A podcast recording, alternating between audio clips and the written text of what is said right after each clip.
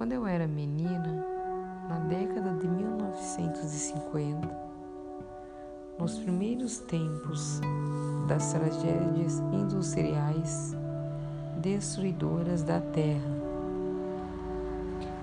uma bar barcaça de petróleo afundou na bacia de Chicago, do lado Michigan.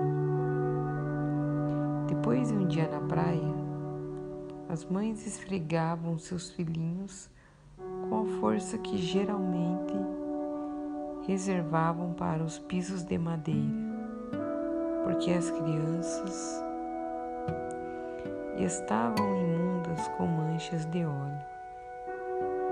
O desastre fez vazar uma substância pegajosa que se espalhou numa fina camada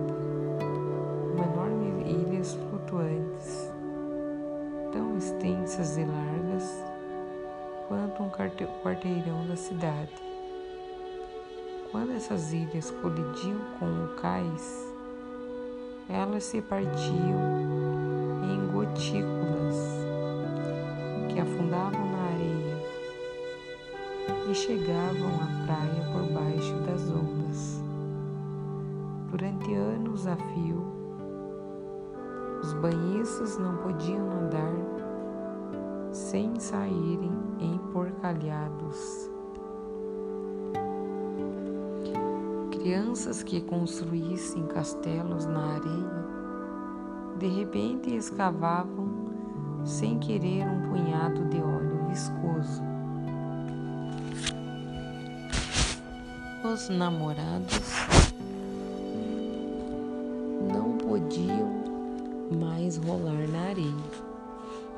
Os cães, as aves, a vida aquática e os seres humanos, todos sofreram. Lembro-me de que minha impressão era a de que a minha catedral havia sido bombardeada. O dano ao instinto, a trivialização do anormal, foi o que permitiu que aqueles, aquelas mães limpassem as manchas do derramamento de petróleo e mais tarde de outros pecados cometidos por fábricas.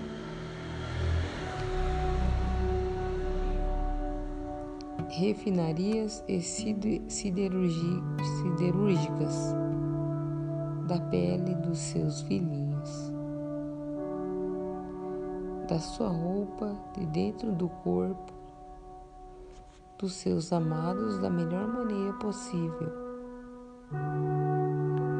e justificada. Nem todas, mas a maioria delas já estava acostumada a não ser capaz de interferir em acontecimentos chocantes. Havia punições assustadoras para a quebra do silêncio, para a fuga da jaula, para quem identificasse injustiça, para quem exigisse mudanças. Podemos concluir, a partir de acontecimentos semelhantes, ocorridos durante a nossa vida, que as mulheres não falam, quando é insuficiente o número de pessoas a falar, a voz da mulher selvagem se cala, e com isso o mundo também se cala de tudo que é natural e selvagem.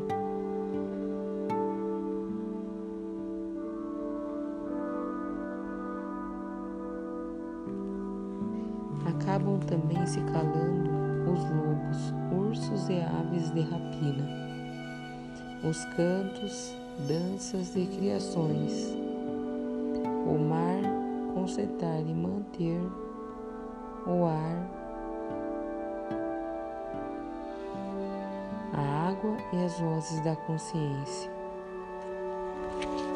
No entanto, Naquela época, muito embora as mulheres estivessem todas contaminadas pelo anseio de uma liberdade ilimitada,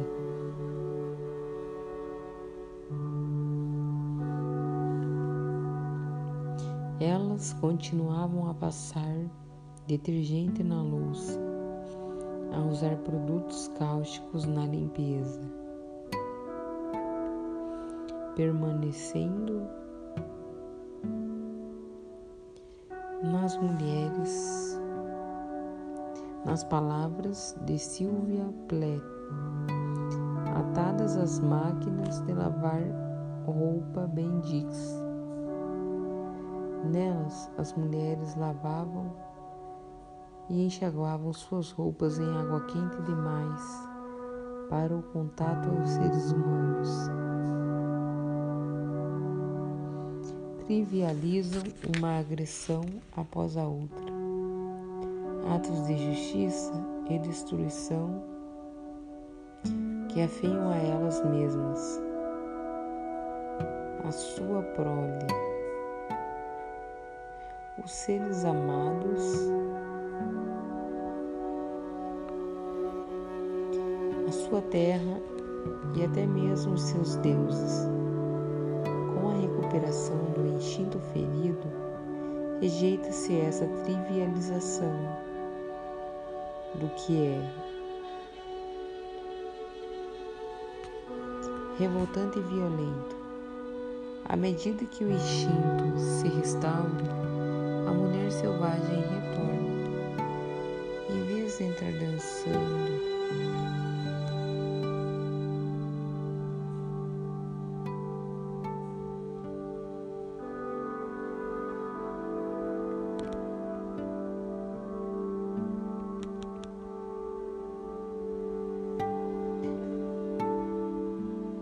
Embora seja verdade que há muito a se aprender com a dissolução das nossas projeções, você é perverso, você me magoa. Com o exame de como somos perversos com o nosso próprio self,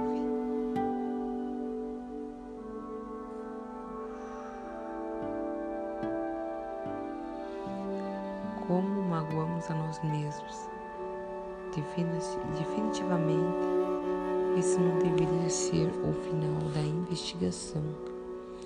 A armadilha escondida dentro da armadilha consiste em pensar que tudo está resolvido.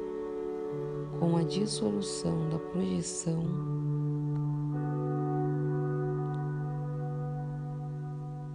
e com a descoberta da conscientização em nós mesmos, isso às vezes é verdade.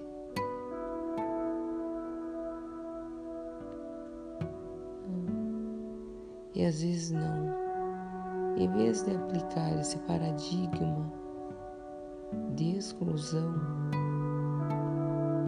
ou há algo de errado lá fora, ou algo de errado comigo. É mais útil aplicar um modelo de acréscimo. Essa é a questão interna.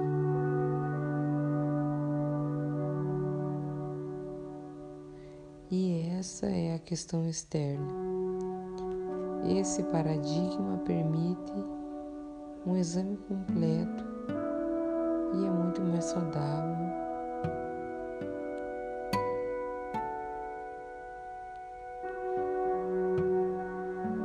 Em todos os sentidos.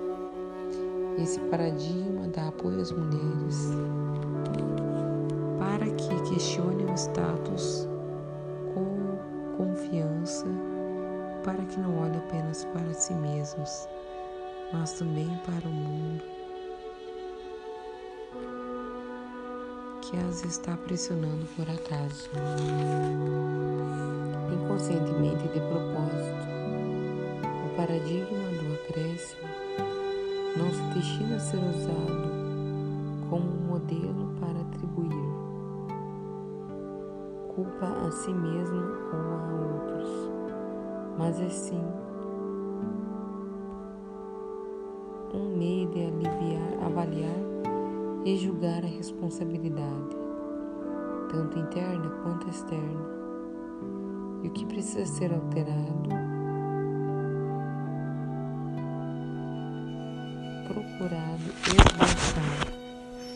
Ele impede a fragmentação da mulher que procura restaurar tudo que está ao seu alcance, sem negligenciar suas necessidades e sem se isolar do mundo. Tudo o que está ao seu alcance. Não se sabe como muitas mulheres conseguem se manter nesse estado.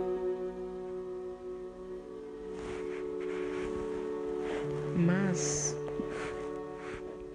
elas estão vivendo uma vida pela metade, um quarto de vida ou uma fração ainda mais ínfima. Elas conseguem, mas podem ficar amarguradas.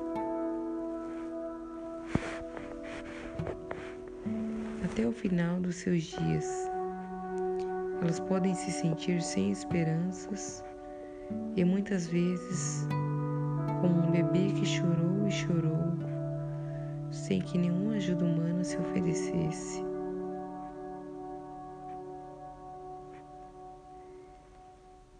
Elas podem adotar um silêncio mortal, desesperançado. Seguem seu cansaço e a resignação. A jaula está trancada.